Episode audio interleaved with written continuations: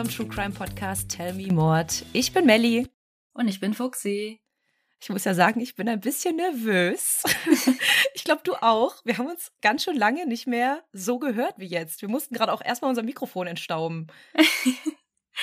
ja, wir haben nämlich vor einigen Wochen schon alles aufgenommen, weil die Melli nämlich ein paar Wochen am Stück im Urlaub war. Ja, also ihr habt das alles nicht gemerkt. Ihr habt uns noch letzte Woche gehört, aber für uns ist es jetzt wieder, ja, irgendwie wieder neu, obwohl es ja eigentlich Routine ist. Also entschuldigt, dass wir vielleicht nicht ganz so im Flow sind, aber ich freue mich auch total wieder auf die Aufnahme, weil ich weiß diesmal wieder nicht, welcher Fall und ich weiß nicht, welches Überthema. Ich habe wirklich drei Wochen voll Urlaub gemacht und ich habe mich um gar nichts gekümmert. Fuxi hat hier äh, die Zügel in die Hand genommen und Jetzt bin ich ganz gespannt. Das ist quasi so wie ihr, wenn ihr unsere Fälle das erste Mal hört.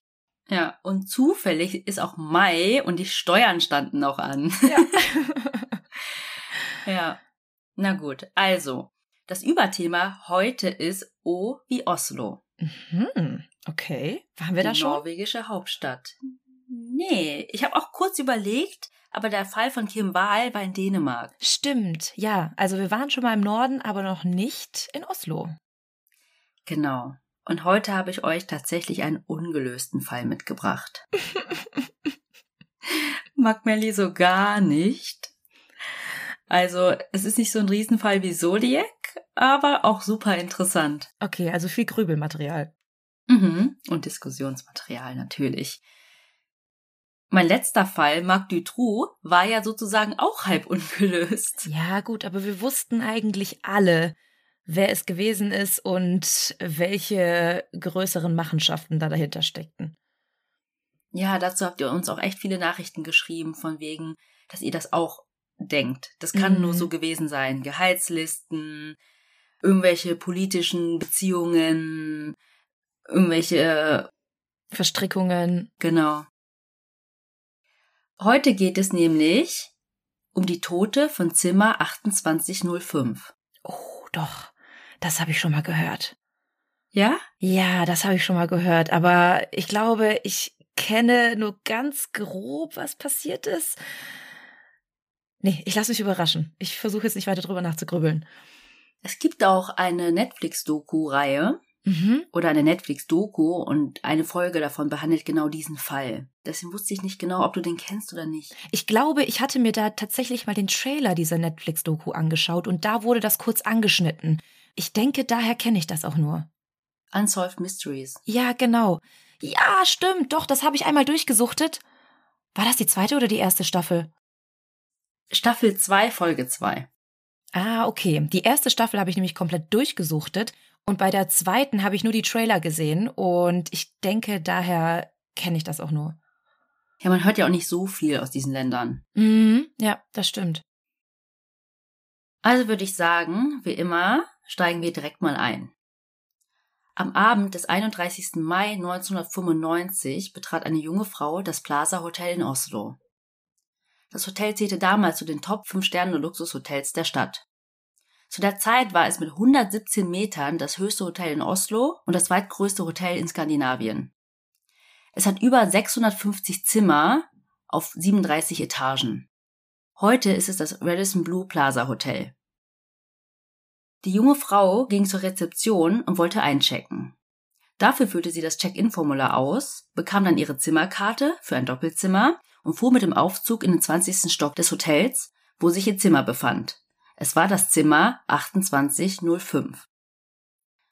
Drei Tage nach ihrer Ankunft stellte eine der Mitarbeiterinnen an der Rezeption plötzlich fest, dass die Frau beim Check-in keine Kreditkarte vorgezeigt hatte. Und die Zimmer dort waren nicht günstig. So wie eigentlich alle Zimmer und Suiten im Hotel. Mhm.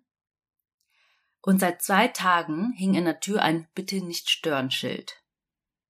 Also ging ein Sicherheitsmann gegen 19.50 Uhr zu ihrem Zimmer.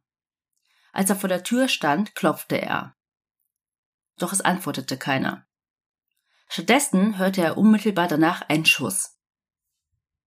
Er war starr vor Schreck, wartete kurz und beschloss dann wieder mit dem Aufzug zur Sicherheitszentrale im Erdgeschoss zu fahren. Das Hotelzimmer war also in dieser Zeit etwa 15 Minuten unbeaufsichtigt. Mhm. Also hätte jeder rein und rauslaufen können. Ganz genau. Der Sicherheitsmann schilderte dann seinem Chef, was er gehört hatte oder erlebt hatte, und dieser fuhr dann mit ihm nach oben und klopfte ebenfalls an die Tür. Und wieder keine Antwort. Sie stellten fest, dass die Tür von innen doppelt verschlossen war. Nur Sicherheitsleute können diese Tür entriegeln. Also zum Beispiel können es Reinigungskräfte nicht. Mhm. Die beiden Sicherheitsleute öffneten dann mit ihrer Karte die Tür. Als sie das Zimmer betraten, sahen sie eine leblose Frau auf dem Bett liegen. Mit einem Kopfschuss, mitten in die Stirn. Okay. Weird. Also sie ist tot in dem Zimmer, die Tür ist verschlossen und es ist keiner sonst damit in dem Raum? Ja. Sie sind dann auch schnell wieder rausgegangen, schlossen dann die Tür und der Sicherheitschef wies seinen Mitarbeiter an, die Polizei zu rufen. Mhm. Ich habe mich da tatsächlich erst gefragt, hä, warum ist denn der Erste erst einfach runtergefahren? Und hat nicht direkt die Polizei gerufen, ja. Er erstmal das? Oder ich habe erst gedacht, warum ist er nicht einfach reingegangen? Mhm.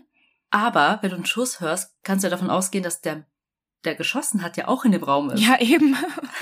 Ich dachte erst so, hä, voll doof. gar keine, gar nicht so mutig, gar keine Heldentat.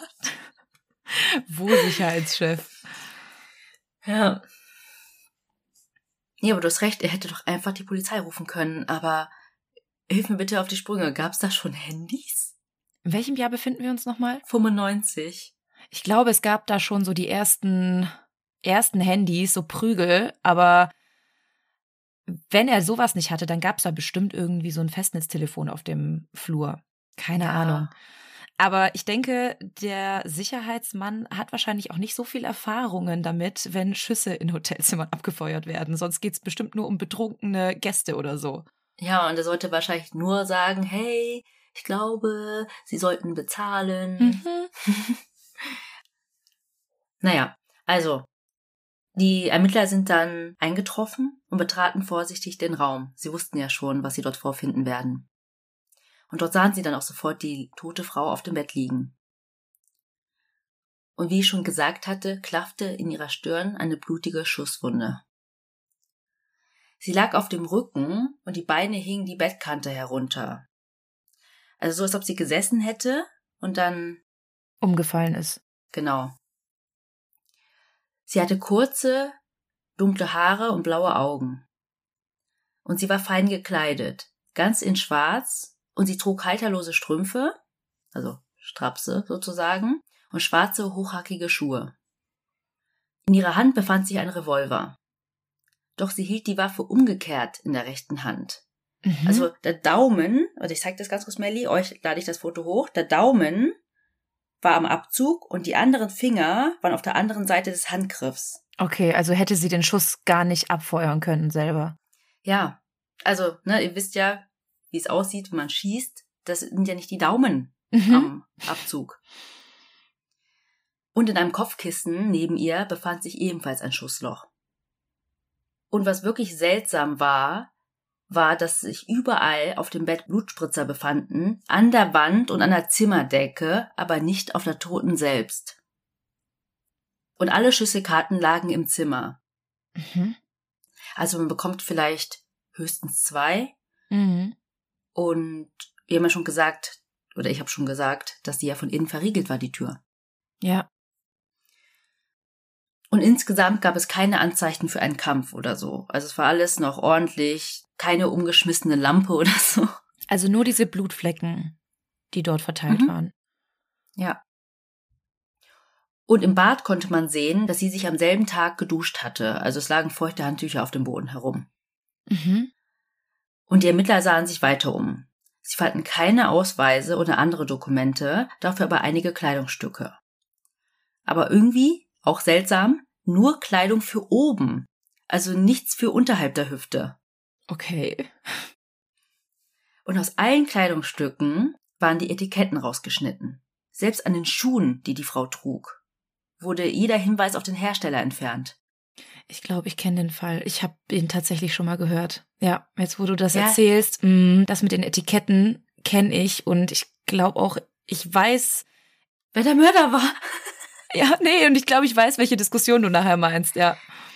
Ja. Das ist tatsächlich mal ein cooler ähm, Cold Case.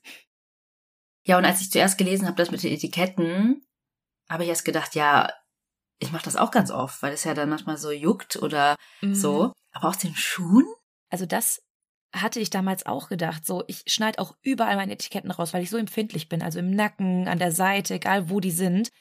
Aber an den Schuhen, ich weiß gar nicht, gibt's da groß Etiketten und wenn dann ja nur in der Innensohle, das bedeutet, du musst ja wirklich Arbeit aufwenden, um dieses Etikett rauszuholen. Ja. Aber es gab tatsächlich eine Ausnahme. Im Schrank hing eine Jacke der deutschen Modemarke René Lézard. Mhm. Bisschen teurer. Ja. auch. Und sie fanden auch eine türkisfarbene Reisetasche der deutschen Marke Travelite. Mhm. Darin befanden sich Unterwäsche, also weiße Dessous, und eine Strumpfhose. Okay, das war tatsächlich etwas für unten, aber es war jetzt keine Hose, kein Rock ähm, oder Shorts oder irgendwas. Mhm. Aber wie ist sie denn angereist? Was hatte sie denn da an? Das weiß ich tatsächlich gar nicht, aber auf jeden Fall hätte es nicht gereicht, nur eine Strumpfhose zu tragen. Ja. Oder sie hatte vielleicht das Kleid an, aber wenn du sagst, sie war da schon extrem schick gemacht, dann war das wahrscheinlich eher was zum Ausgehen und nicht, ähm, ich check mal in mein Hotel ein. Ja, aber dazu kommen wir noch ähm, zu den Zeugenaussagen, mhm. was sie in der Lobby getragen hat. Mhm. Außerdem fand man im Hotelzimmer eine schwarze Lederaktentasche der deutschen Marke Braunbüffel. Mhm. Und in der befanden sich 25 Patronen. Okay. Mehr war da nicht drin. Einfach nur Patronen. Aber sehr viele deutsche Marken. Also mhm. gingen wahrscheinlich die Ermittler erstmal davon aus, dass es sich wahrscheinlich um eine Deutsche handelt. Ja. Am rechten Mittelfinger trug die Frau einen Goldring. An ihrem linken Handgelenk trug sie eine Aqualand-Uhr von der Marke Citizen. Und was auch total seltsam war, war, dass sie keine Schmauchspuren an ihrer rechten Hand hatte, obwohl man in dieser die Waffe gefunden hatte. War das dann auch die Waffe, mit der sie erschossen wurde? Ja. Ach, okay. Und es gab auch keine Fingerabdrücke an der Waffe. Mhm. Dafür aber an einem Glas im Zimmer, an einer Chipstüte, an einer Männer-Parfümflasche und drei Getränkeflaschen. Und diese Fingerabdrücke gehörten alle zu der toten Frau. Okay. Es gab auch keine Hinweise auf eine weitere Person auf dem Zimmer. Also zum Beispiel stand da nur ein nicht aufgegessenes Gericht. Mhm. Und ich weiß nicht genau, ob es einen Zusammenhang gibt, aber ich fand es ein bisschen witzig. Das wirst du später merken. Es war Bratwurst mit Kartoffelsalat. Mhm. Also, also auch, auch sehr deutsch. deutsch. Ja. ähm, und ich habe ja schon gesagt, man hat keine Dokumente oder irgendwas finden können oder Ausweise. Und es gab auch keine anderen Hinweise auf ihre Identität. Also keine Kreditkarte, kein Führerschein, kein Portemonnaie, keine Autoschlüssel oder Haustürschlüssel, keine Zahnbürste, Haarbürste, Kosmetika oder andere Toilettenartikel. Okay, verrückt. Mit welchem Namen hat sie sich denn eingecheckt im Hotel? Auf dem Check-in-Schein, den sie ausgefüllt hatte, hatte sie den Namen Jennifer Fairgate angegeben. Mhm. Also Fair mit F-A-I-R, sowie Fair sein. Und als Geburtsdatum gab sie den 23. August 1973 an. Also war sie zu dem Zeitpunkt angeblich 21 Jahre alt. Mhm. Als Wohnort gab sie eine Kleinstadt in Belgien an, nämlich Verlaine. Mhm. Und dann stand da noch eine Telefonnummer und als Firma stand da Cerbis Belgia. Doch, das kann ich schon mal vorwegnehmen, stellten sich die Angaben als falsch heraus.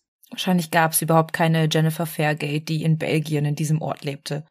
Ja, die Polizei da hat dann auch die Behörden in Belgien informiert, weil vielleicht möchte ja ihre Familie wissen, was mit ihr passiert ist, aber mhm. es gab keine Jennifer Fairgate mhm. und in diesem kleinen Ort kannte man sie nicht. Mhm. Die Firma gab es nicht und unter der Telefonnummer konnte man niemanden erreichen. Merkwürdig ist halt, dass sie einen Reisepass gebraucht hätte, um einzureisen.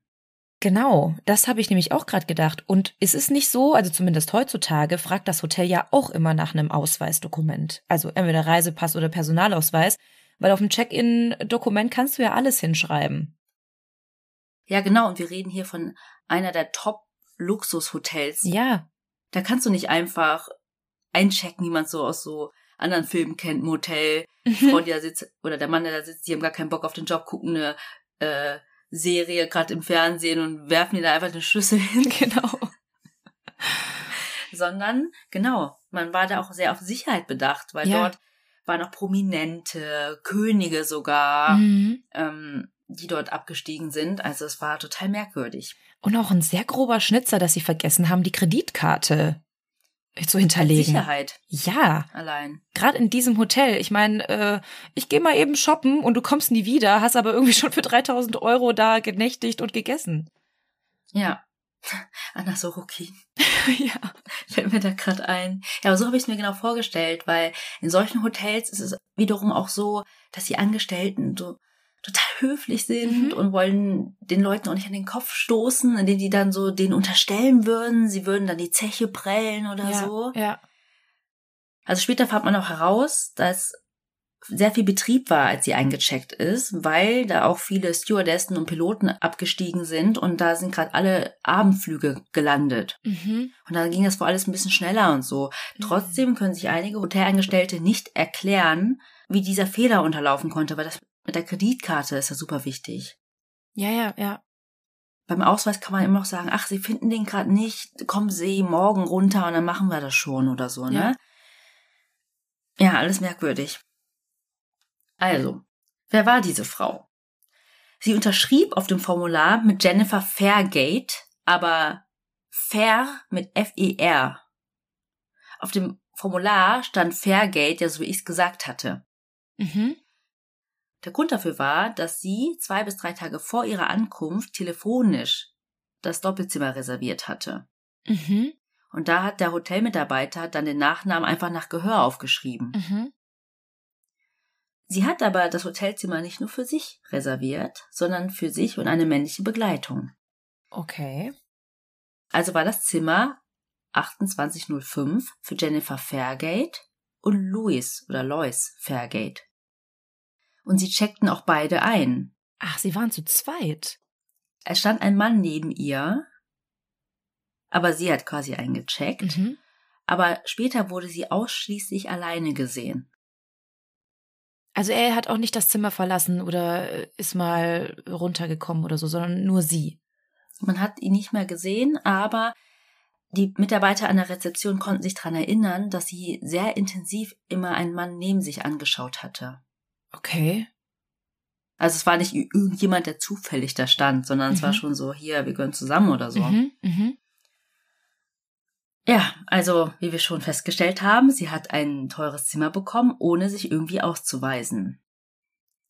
Sie hat auch nicht bar bezahlt oder so. Also das kommt ja auch noch dazu. Ach krass. Also nichts als Sicherheit hinterlegt. Heißt, Mhm. die einzige Zahlungsquelle wäre die Kreditkarte gewesen. Ja. Gab es denn zu dieser Zeit auch irgendwie Kameras in dem Hotel, die das Ganze hätten aufzeichnen können? Ja, also in der Lobby auf jeden Fall, aber tatsächlich gab es in den Polizeiunterlagen keine Informationen darüber, ob die Polizei sich die Videoaufnahmen angeschaut hat. Hä, das wäre doch das Erste, was man tut, oder? Normalerweise schon. Ähm, ich habe da sogar kurz überlegt, ob man nicht hätte auch feststellen können, wer in dieses Zimmer ein- ausgegangen ist, aber es gibt ja nicht auf jedem Gang eine Kamera. Mhm. Ja, nicht unbedingt. Privatsphäre und so. Ja, ja. Aber vielleicht in den Aufzügen oder vor den Aufzügen. Hm. Also ich glaube, heutzutage sind auf jeden Fall die Sicherheitsstandards höher in solchen Hotels. Ähm, aber es gab auf jeden Fall welche von der Lobby. Ja. Also nochmal, sie hatte kurze dunkle Haare und blaue Augen. Ich lade euch auf jeden Fall auch ein Foto hoch. Und es gibt auch so eine Phantomzeichnung, die ist sehr bekannt. Okay. Von ihr oder von dem Mann? Von ihr. Mhm. Konnte man den Mann denn auf den Videoaufzeichnungen erkennen oder gibt's dazu wirklich gar keine Informationen? Es gibt gar keine Aufzeichnungen darüber, dass man sich die Videoaufnahmen überhaupt angeschaut hat. Mhm. Verrückt. Sie war 1,59 Meter groß und 67 Kilogramm schwer. Ihr Alter wurde auf Mitte 20 geschätzt. Also, dass sie zwischen 1970 und 1972 geboren wurde. Sie sprach mit den Hotelangestellten Englisch mit Akzent. Und einige Hotelangestellte haben auch gehört, wie sie fließend Deutsch sprach. Okay, also es gibt sehr viele Indizien, dass sie eine Deutsche war und keine Belgierin. Mhm, genau. Und sie wurde ja gesehen. Und das hattest du ja auch schon gefragt. Was war mit ihren Klamotten? Hat man sie da gesehen? Was hat man gesehen? Ähm, nämlich fehlte auch das Gepäck der Frau. Man hat sie in der Lobby nämlich mit einem Handgepäckkoffer gesehen. Mhm. Und das war alles nicht mehr im Zimmer. Mhm. Ein Zimmermädchen glaubte, dass sie bei der Reinigung des Zimmers am Donnerstagmorgen, sie ist ja Mittwoch eingecheckt, ne, ein besonders schönes Paar Schuhe in ihrem Schrank gesehen hatte. Aha. Aber nachdem man sie aufgefunden hatte, war das einzige Paar Schuhe, das man gefunden hat, an ihren Füßen. Okay. Und das waren nicht die besonderen schönen Schuhe, die das Zimmermädchen gesehen hatte. Nee. Das waren einfach einfache schwarze Pumps. Mhm. Und das Zimmermädchen hat gesagt, sie hat besonders schöne noch gesehen im Schrank. Okay. Und obwohl die Haltung der Waffe, das habe ich ja erklärt, ne, total untypisch für einen Selbstmord war und Forensiker weder Blut noch Schmauchspuren auf ihrer Hand fanden, war die Schlussfolgerung der Polizei Selbstmord. Kein Sinn. Sie konnten sich halt nicht erklären, wie jemand das Zimmer verlassen konnte. Und merke, es war im 20. Stock. Ja, ja, man hätte nicht einfach aus dem Fenster steigen können. Es sei Ja. denn, dieserjenige war sehr akrobatisch und hat sich irgendwie am Fenstersims entlang gehangelt. Ich meine, in Actionfilmen kennen wir das ja. Genau, oder so wie bei Oceans 11 oder 12 oder keine Ahnung, dass man sich von einem Zimmerfenster zum anderen hangelt. Ja, ja, genau. Aber du wirst sehen, ich lade ja auch Fotos vom Hotel hoch. Das ist ein riesiges Glasgebäude, also hier die so spiegeln, weißt du? Mhm. So ein Ah, großer okay. Wolkenkratzer. Ja, ja, also da ist nicht irgendwie hier mit Stuck und Sims und weiß ich nicht, wo du äh, könntest langlaufen können. Ja. Vielleicht hat er sich Nee, abgeseilt. So wie bei Mission Impossible. Ja, Wie heißt es? Houseclimbing? Ja, du weißt, was ich meine, ne? Ja. Was so wie Bungee Jumping ist Ja, oder so. ja. Ja. Naja, aber es gab noch viele andere Leute, die das nicht glaubten, nicht nur Mhm. wir. Unter anderem war das der norwegische Journalist Lars Christian Wegner, der auch in der Netflix-Doku Unsolved Mysteries, was ich schon erwähnt hatte, über seine Recherchen berichtet. Also kommen wir erstmal zu der Waffe und den Schüssen. Der Schuss kam aus einer halbautomatischen 9 mm Browning-Pistole. Dazu müsst ihr wissen, dass diese Waffe sehr schwer war und einen harten Rückstoß hatte. Also vor allem für ihre zarten Hände und ihren Körperbau. Mhm. Man sagt auch, dass es mehr so eine Angriffswaffe ist, als so eine Waffe, die du hast, um dich selbst zu verteidigen. Mhm. Sie hätte also aus der Distanz weggeschleudert werden müssen. Vielleicht hat sie es deshalb mit dem Daumen gemacht, damit sie einen besseren Griff hatte. Ja, vielleicht war das ein Trick. Ja, aber keine Schmauchspuren? Ja, das, kann, das macht keinen Sinn. Ja. Und die Seriennummer war professionell weggeätzt, Okay. weil solche Seriennummern sind eigentlich total tief eingraviert. Es kann nicht sein, dass das so ein bisschen abnutzt und oh wow, ich kann meine Seriennummer gar nicht mehr lesen. Mhm. Man hört das ja, dass wenn, dann wird das weggeschleift und zwar wirklich tief oder dann halt wirklich weggeätzt. Weil ansonsten kriegst du die kaum weg. Ja, hat ja einen Sinn, Mhm. dass die eine Seriennummer hat.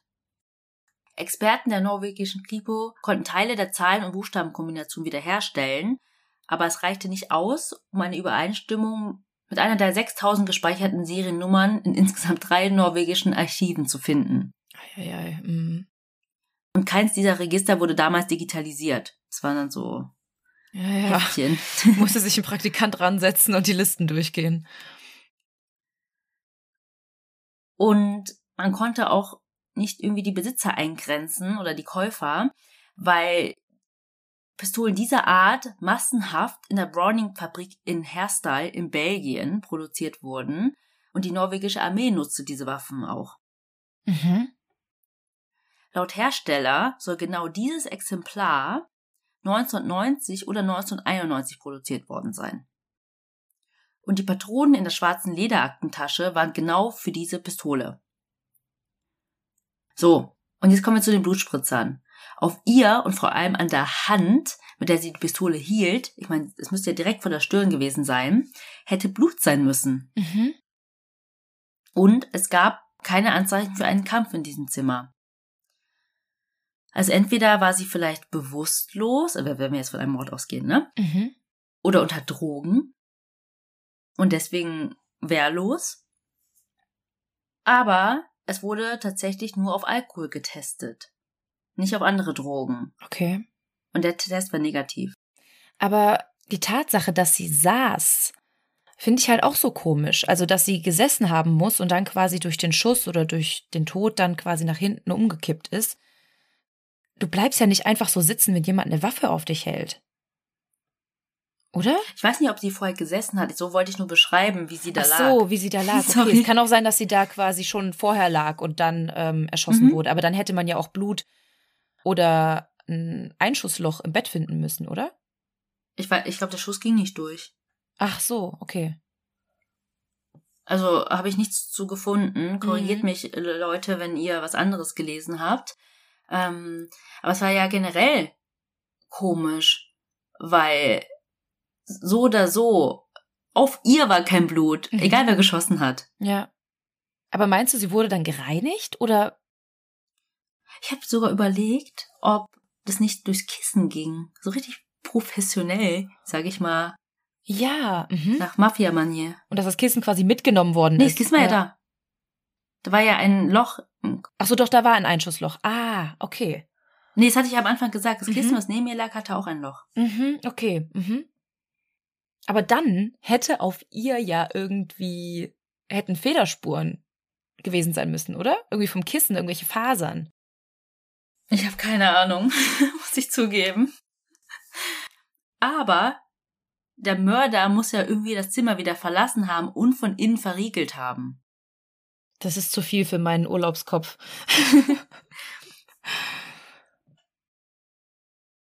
Man hatte auch keine Proben von den Fingernägeln oder ihrer Vagina genommen, die auf Abwehrverletzungen oder sexuelle Übergriffe hinweisen könnten. Ich habe ja gesagt, dass sie am rechten Mittelfinger einen Goldring trug. Und der wurde in Deutschland hergestellt und möglicherweise auch dort verkauft. Also vieles weist auf Deutschland hin. Mhm. Und an ihrem Handgelenk hat sie ja diese Uhr getragen von der Marke Citizen. Interpol-Ermittler fragten in Tokio in der Produktionsstätte dieser Uhr nach. Sie wurde im Januar 1992 hergestellt, aber man konnte nicht herausfinden, wo sie gekauft wurde, weil Mhm. die gibt's ja massenhaft. Die Mhm. werden ja dann einfach exportiert. Ja. In der Uhr waren drei Batterien des Typs 370 des Schweizer Batterieherstellers Renata. Diese drei Batterien hatten Prägungen und diese weisen darauf hin, dass sie im Dezember 1994 hergestellt worden waren. Und die Firma Renata bestätigte der Polizei, dass die Batterien zwischen Dezember 1994 und Januar 1995 an viele Verkaufsstellen geliefert worden sind. Das kann ja auch noch alles bedeuten, ne? Aber in die Rückseite jeder der drei Batterien war eine Kombination aus einem Buchstaben und Zahlen per Hand eingeritzt worden. W395. Die Polizei fand damals heraus, dass Uhrmacher genauso das Datum des Batteriewechsels beschrifteten. W395 Ah. bedeutet, dass sie im März 1995 von einem Uhrmacher mit der Initiale W ausgetauscht wurde. Okay. Das kann ja auch wieder alles bedeuten. Genau, und diese Person wurde nie gefunden. Ja. Mhm. Ja, und dann gab's ja noch die Fingerabdrücke von ihr im Hotelzimmer, nur nicht an der Waffe. Und die norwegischen Behörden gaben diese Fingerabdrücke auch an Interpol weiter, doch es gab keine Übereinstimmung in den Datenbanken. Also man muss ja irgendwie registriert sein. Ja, nicht vorbestraft, gar Mhm. nichts. Mhm. Ja, und dann zum belgischen Dorf, das sie ja als ihren Wohnort angegeben hatte. Also das Dorf gab es wirklich. Mhm. Es hat etwa 4200 Einwohner und in den 90ern war es sogar noch kleiner. Dort kannte sie keiner, beziehungsweise man erkannte sie nicht wieder. Mhm. Also der Journalist ist auch hingereist mit einem Übersetzer. Die haben mit dem Bürgermeister gesprochen, der ja eigentlich auch jeden kennt, ne? Oder dann auch die Kinder und keine Ahnung. Ähm, kannte man nicht. Mhm. Und sie hatte angegeben, ich muss euch das unbedingt hochladen, weil da gibt es viele Spekulationen drüber. Rue de la Station. So hätte ich es auch gelesen, ne? Nummer 148 gab es nicht. Also die Straße gibt es, aber die Hausnummerierung hört bei 98 auf. Verrückt, okay. Mhm. Viele, also es war ja alles handschriftlich eingetragen, glauben halt, dass es nicht Rue de la Station heißt, sondern da gab es noch so. Ihr müsst euch das anschauen. Mit viel Fantasie kann da auch was Stede stehen oder so. Oder Mhm. ja, viele Variationen, weil das war alles so, kennst du, ne? Halb Druckschrift, halb Schreibschrift, bisschen über das Kästchen hinaus. Ja, Ja. ja. Aber irgendeine Verbindung muss ja zu diesem Dorf haben, weil du kannst ja nicht einfach so wissen, dass es dieses kleine Örtchen gibt und auch, dass es diese Straße gibt. Google Maps gab es noch nicht, dass du dir da irgendeine Straße hättest aussuchen können. Also sie ist wahrscheinlich schon mal dort gewesen. Ja, das glaube ich auch. Oder dass sie halt das irgendwo aufgeschnappt hat vielleicht und dann immer benutzt hat, Ja, das kann auch sein. weil sie eigentlich von woanders kommt. mhm. Oder dieser mysteriöse Mann, der dabei war, kam daher. Mhm. Ja, stimmt. Ich glaube, also in der Doku haben die zumindest nicht darüber gesprochen, dass dann explizit nach dem Mann gefragt wurde. Guter Punkt. Es Mhm. gibt so eine Seite, ne? Da kannst du deinen Tipp abgeben. Und auf Reddit, da geht's auch richtig ab mit ganz vielen Spekulationen. Hm. okay. So, aber was einigermaßen hilft, sind Aufzeichnungen über die Türöffnungen. Weil tatsächlich ähm, konnte man nachvollziehen, wann die Tür geöffnet wurde, wenn die Karte quasi reingesteckt wird. Okay. Aber beim Verlassen nicht. Und kurz vor ihrem Todeszeitpunkt herum ist niemand reingegangen. Aber vielleicht hat sie die Tür aufgemacht. Ja. Fällt mir gerade auf. Mhm. Ne, sie kann ja jemandem die Tür geöffnet haben, dann wird es ja nicht registriert. Es geht ja nur um dieses Reinstecken. Mhm. Oder die Person war schon im Zimmer. Und ist mit ihr reingegangen. Ja, Ja. also kommen wir zur Zeitachse. Am Mittwoch, den 31. Mai um 22.44 Uhr betrat sie das erste Mal ihr Zimmer, also nach dem Check-in quasi. Mhm. Dann war die nächste Türöffnung am Donnerstag um 0.21 Uhr. Also hat sie quasi nach dem Check-in nochmal das Zimmer verlassen und ist dann nochmal reingekommen. Die nächste Türöffnung war dann am Donnerstag 8.34 Uhr in der Früh. An dem Donnerstag, kurz vor 13 Uhr, öffnete das Zimmermädchen die Tür. Da siehst du, dass die Kartennummer dann anders ist. Und sie hat gesagt, dass die Frau nicht in dem Zimmer war. Die nächste Türöffnung war dann am Freitag um 8.50 Uhr in der Früh. Heißt, sie war 20 Stunden komplett nicht da. Mhm. Also irgendwo in Oslo unterwegs. Mhm. Die nächste Türöffnung war auch an dem Freitag um 11.03 Uhr. Das war das letzte Mal, als die Tür von außen geöffnet wurde. Sie hatte dann noch Roomservice bestellt, das war dann dieses Essen. Mhm. Und das war das letzte Mal, dass sie lebend gesehen wurde. Okay. Die Polizei stellte 1996 nach einem Jahr alle Ermittlungen ein. Sie behielt den Körper ein Jahr bis zum Begräbnis am 26.06.1996. Sie wurde, weil man ihren Namen ja nicht kannte, ohne Grabstein beigesetzt. In Oslo. Mhm. In Norwegen. Ihre Blutprobe wurde ein Jahr nach der Beisetzung vernichtet. Und alle anderen Beweise auch, weil man von einem Selbstmord ausgegangen ist. Okay. Warum wurde das dann aber vernichtet? Jemand, hatten wir das nicht auch letztens? Dass wir uns das gefragt Doch, haben? Ich glaube schon. Und dann, wie Ja. gesagt, ja, jemand muss ja die Kosten bezahlen. Ja. Dann passierte jahrelang gar nichts und im November 2016 ließen Ermittler die Leiche exhumieren und es fand eine erneute Obduktion statt, bei der Proben von Zähnen und Knochen entnommen wurden. um herauszufinden, wahrscheinlich, aus welcher Region sie kam. Genau, genau. Und das war ja alles jetzt viel weiter, hatten wir auch alles schon, ne, mit der DNA-Technik und so. Und sie konnten dann auch ein vollständiges DNA-Profil erstellen und schickten das Material zur Analyse an das Institut für Rechtsmedizin an der Universität Innsbruck. Mhm. Die Proben bestätigten, dass sie höchstwahrscheinlich Europäerin war. Man konnte sie zwar immer noch nicht genau identifizieren, aber es gibt viele Hinweise darauf, dass sie aus Deutschland kam. Ich meine, siehe auch Mhm. die Sprache, die sie gesprochen hat. Die Sprache, die einzigen Marken, die gefunden wurden bei ihr im Zimmer und das Essen, was bestellt wurde. Genau. Und äh, es hieß auch, dass sie Deutsch aus Ostdeutschland gesprochen hat, also damals Ostdeutschland. Ähm, Mhm. also es hätte ja auch Wien sein können oder so oder Österreich, ne? Aber es war Deutsch-Deutsch, sozusagen. Ja. Und eine Untersuchung ihrer Zähne durch einen Professor von der Universität von Canberra grenzte dann das Gebiet auf Deutschland ein. Unter anderem wurden in den Zähnen der Frau Gold- und Porzellanfüllungen gefunden, die damals überwiegend in den USA, in den Niederlanden, der Schweiz und in Deutschland Standard waren. Also dann nicht Italien oder so. Ja, ja. mhm. Eine weitere Analyse, diesmal von einem Professor aus Stockholm, ergab, dass die Frau 1971 geboren wurde und zum Zeitpunkt ihres Todes also 24 Jahre alt war und nicht, wie sie angegeben hatte, 21. Mhm. Also, dieser Journalist, ne, den ich schon erwähnt hatte, Wegner, der war total hinterher und wollte einfach wissen, wer diese Frau war, also auch einfach für die Frau selbst, so von wegen, da muss doch was auf ihrem Grabstein stehen. Sie ist ja total Mhm. einsam da auch beigesetzt worden und so. Hat er sich dann mit der Bildzeitung zusammengesetzt, weil sie ja so eine hohe Reichweite hat, nämlich 10 Millionen Menschen täglich Mhm. in der Hoffnung, dass man sie da wiedererkennen würde, aber da kam nichts wirklich bei rum.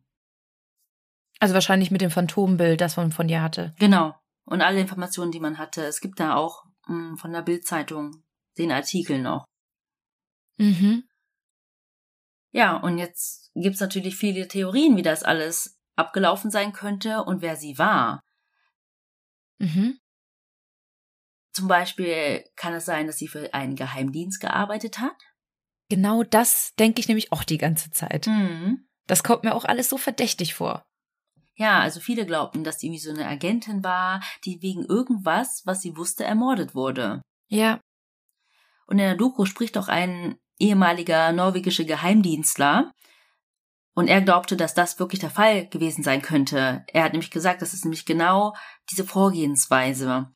Mit Mhm. diesen Sachen überall rausschneiden und so die Etiketten, dass sie auch nicht die ganze Zeit nur im Hotel war, dass sie auch, ne, irgendwo, Unterwegs war, wahrscheinlich irgendeine Mission hatte. ja, oder auch einfach woanders geschlafen hat und so, damit das nicht alles Mhm. so an einem Ort ist, einfach ein bisschen Mhm. sich bedeckt zu halten und so.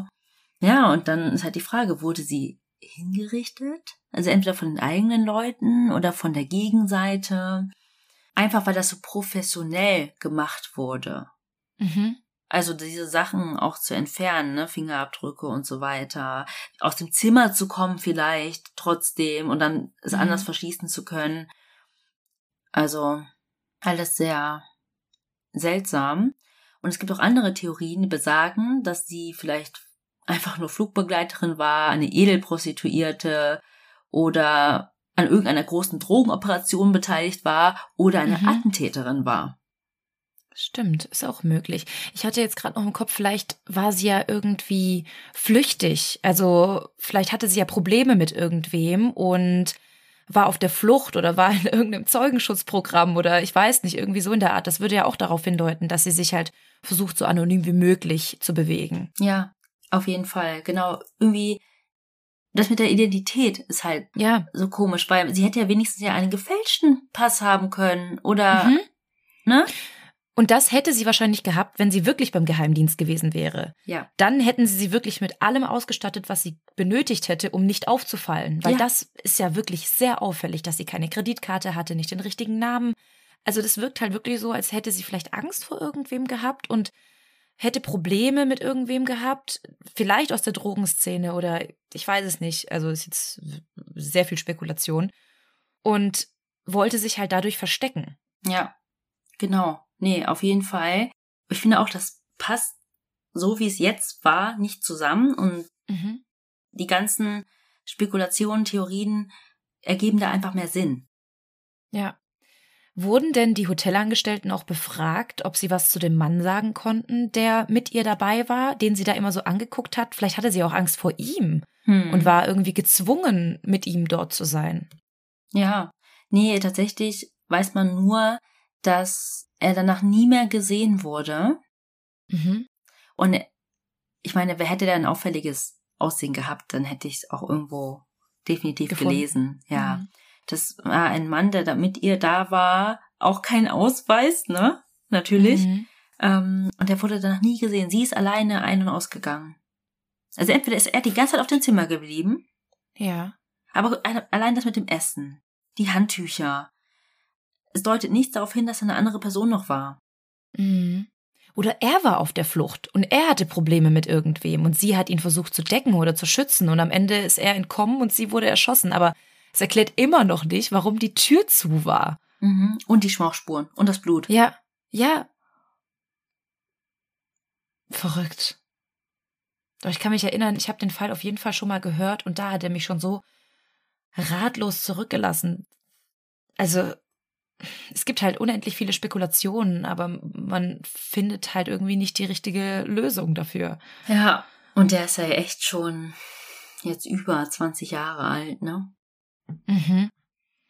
Und dass man auch 2016 jetzt nicht noch mehr herausfinden konnte, finde ich halt auch verrückt. Man konnte halt eingrenzen, aber ja.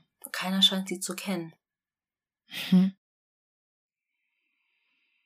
Ja, cooler Fall. Ich weiß auf jeden Fall bei der Serie Unsolved Mysteries, da sind ein paar Fälle dabei, die einen sehr fertig machen. Ich habe mir, wie gesagt, die erste Staffel angeguckt und äh, weiß noch damals, ich habe das immer alleine geschaut im Winter und saß da in einem Wohnzimmer und da sind auch so ein paar Fälle dabei gewesen, die fand ich halt auch so gruselig. Ging es auch teilweise um so Alien-Entführungen und weiß ich nicht, Dinge, die ich überhaupt nicht glaube. Aber da war zum Beispiel so ein ganzes Dorf dabei, die alle felsenfest davon überzeugt waren, dass es da Aliens gab. Und ich dachte mir so, ich saß da alleine im Dunkeln, ich so, oh mein Gott, gleich kommen die Aliens mich holen. Also sehr empfehlenswerte Serie und äh, dann, ich glaube, ich muss mir dann auch Staffel 2 jetzt angucken, wenn auch dieser Fall da behandelt wird. Ja. Das muss ich mir auf jeden Fall ähm, auch noch reinziehen. Ich verlinke euch das auf jeden Fall in den Stories. Ja. Ja, Hammer. So, meine Lieben, um jetzt wieder ein bisschen gute Laune in das Ganze zu kriegen, äh, kommen wir natürlich zu unserer Rubrik und wir erzählen von einer Heldentat, die ich zugeschickt bekommen habe. Und das war zwar keine Privatperson, die hier eine Heldentat gemacht hat, sondern die Feuerwehr. Aber ich fand das so süß, dass ich dachte, ich muss euch das erzählen. Gerade als Hundeliebhaber und ähm, als Hundemama. Nämlich haben hier in Wischtauden, das ist ein Ortsteil von Greutsch, also keine Ahnung, ob ich das jetzt richtig ausspreche, Feuerwehrleute eine Hündin gerettet. Die Hundebesitzerin hatte gegen 7.30 Uhr morgens die Feuerwehr alarmiert, weil sich ihre Hündin unter einem Stapel Holzscheite versteckt hatte und nicht mehr alleine rauskam. Ich habe auch noch mal Fotos mir davon angeschaut. Also ich dachte so, okay, so ein paar Holzscheite kannst du ja zur Seite legen, aber es war wirklich so ein richtiger Haufen an Holz. Ähm, wahrscheinlich von gefällten Bäumen. Es wurde alles einfach nur aufeinander geworfen. Und die Hündin hatte sich quasi unter diesen Scheiten versteckt und kam nicht mehr raus. Sie war mhm. quasi eingeklemmt darunter. Also hat die Besitzerin die Feuerwehr gerufen. Die eilte auch sofort mit zehn Einsatzkräften zum Ort des Geschehens und stellten dann auch fest, dass der Hund alleine nicht mehr rauskam. Und sie war halt auch so verängstigt, dass sie sich gar nicht getraut hatte, es irgendwie zu versuchen.